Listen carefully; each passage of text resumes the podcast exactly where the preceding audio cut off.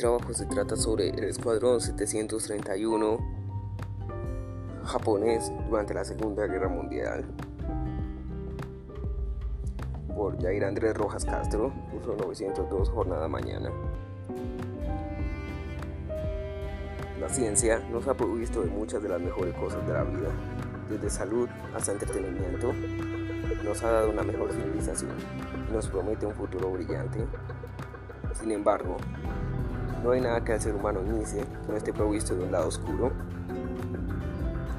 Para explicar de esto no se salva la medicina moderna. Para explicar esto nos tenemos que remontar a la guerra chino-japonesa, desde 1937 hasta 1945, en el marco de la Segunda Guerra Mundial.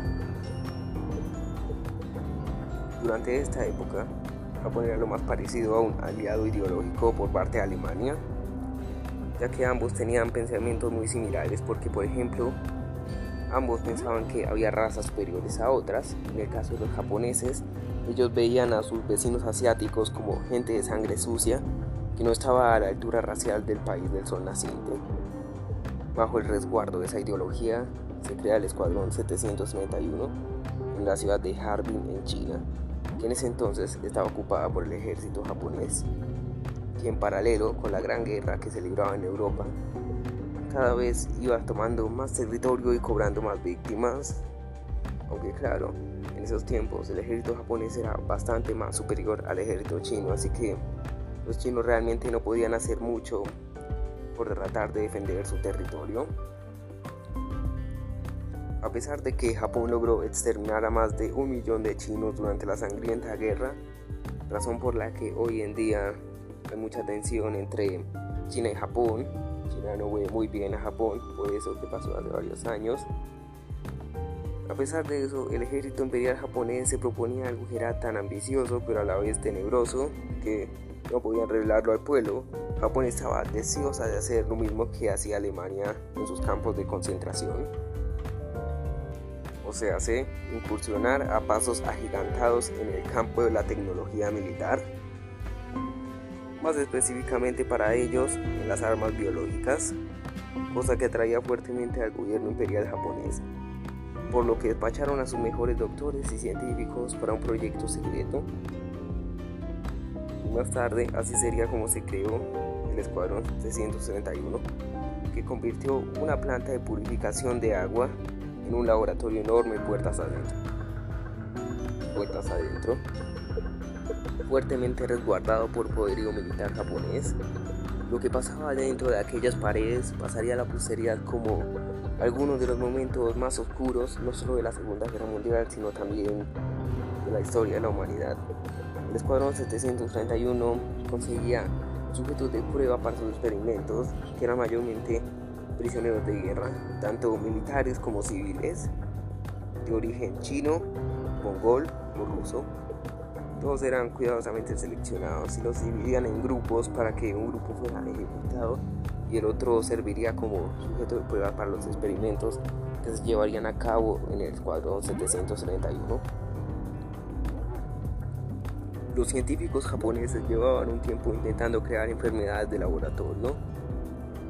Los primeros intentos debido a la época eran muy básicos y muchas veces fallaban, hasta que empezaron a experimentar con variaciones de sífilis y lepra y otras enfermedades degenerativas las cuales aplicaban a los prisioneros que encerraban en calabozos con paredes de vidrio para estudiar cuidadosamente los efectos. Algunos se los dejaban morir para estudiar qué tan efectiva y agresiva había sido la enfermedad, mientras que otros se los llevaban por la fuerza a quirófanos, donde se les practicaba una vivisección para después removerles los órganos uno a uno. Ahora, ¿por qué hacían esto? Simple. Los doctores no querían correr el riesgo de que la descomposición natural del cuerpo afectar el resultado, además de que de este modo mantenerlos vivos durante esas intervenciones quirúrgicas les permitía estudiar otros efectos en el cuerpo humano. A menudo, algunos sujetos de prueba se practicaban operaciones donde se removía el esófago, los intestinos, los pulmones y el hígado y después se los volvían a insertar. Obviamente todo esto mientras estaban vivos y conscientes. Esto lo hacían no solo como entrenamiento para algunos médicos nuevos que llegaban por allá, sino también para saber cuánto realmente podía aguantar un cuerpo vivo sin que muriera. Hay que recordar que estas operaciones no se realizaban solo en adultos, sino que se realizaban en mujeres, niños, bebés, etc. Más tarde, al escuadrón 731 se le encomendó la tarea de estudiar la gangrena, que en ese entonces no se conocía tan bien, era una enfermedad bastante nueva y muchos médicos no sabían cómo tratarla, entonces a ellos se les encomendó la tarea de estudiarla. Entonces, lo que hacían era aplicar esta enfermedad a algunos prisioneros para ver qué tan rápido la putrefacción se esparcía y finalmente mataba al paciente. O en otros casos se desinfectaba la gangrena para después amputar las partes del cuerpo que tenían así para ver si se podía controlar de ese modo. También intentaron otras cosas como moverles órganos específicos, etc. Los japoneses durante, en ese laboratorio no solo se dedicaban a el estudio bioorgánico, sino también el estudio de armas nuevas para el ejército japonés. Por eso utilizaban a muchos prisioneros de guerra chinos, japoneses, rusos para probar armas que diseñaban, o por ejemplo lo ataban a un palo o unas paredes, para después probar las granadas con ellos de manufactura japonesa. O también los ponían en celdas en un campo libre para después rociar esa zona con gases. Otras veces también los soltaban a campo abierto para después dejar que soldados japoneses con rifles de asalto los persiguieran para así probar la eficacia de sus rifles. Además de que los experimentos del Escuadrón 731 no solo se limitaban a el laboratorio propio, sino también que realizaban experimentos de campo en pueblos cercanos que estaban bajo el dominio japonés. O por ejemplo, soltaban ratas con la peste en pueblos cercanos, secuestraban a personas, luego las infectaban con alguna viruela, algún virus y después los dejaban en su pueblo normalmente y después visualizaban cómo cómo llevaban la pandemia, cómo se iban infectando poco a poco y qué tanto se tardaban en extinguir totalmente esa población. Y así se puede seguir hablando de los crímenes inenarrables que se cometieron en el Escuadrón 735, aunque todavía queda un tema muy importante que hay que resaltar y es el responsable de toda esta tragedia. Estoy hablando de Shiroishi, el doctor Shiroishi,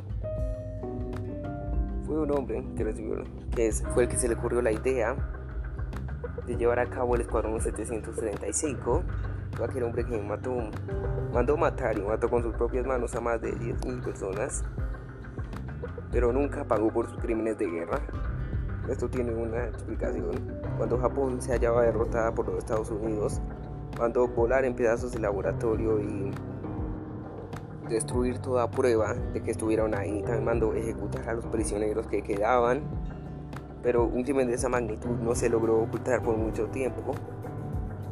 Y un tiempo después los Estados Unidos se dieron cuenta de lo que hicieron los japoneses ahí. Entonces Shiroishi fue apresado por eso.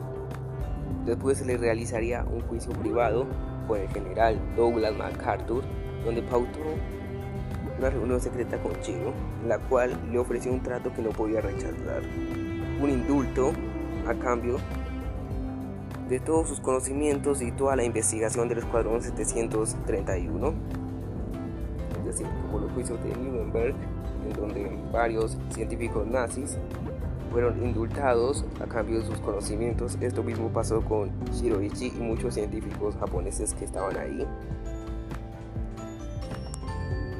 Final, Shiroishi aceptó el trato. Shiroishi fue indultado por todos sus crímenes de guerra y, fue liberado. A cambio, el gobierno de Estados Unidos recibió todos los conocimientos de eso que más tarde servirían para fabricar nuevos fármacos, en general ampliar la rama científica de la medicina.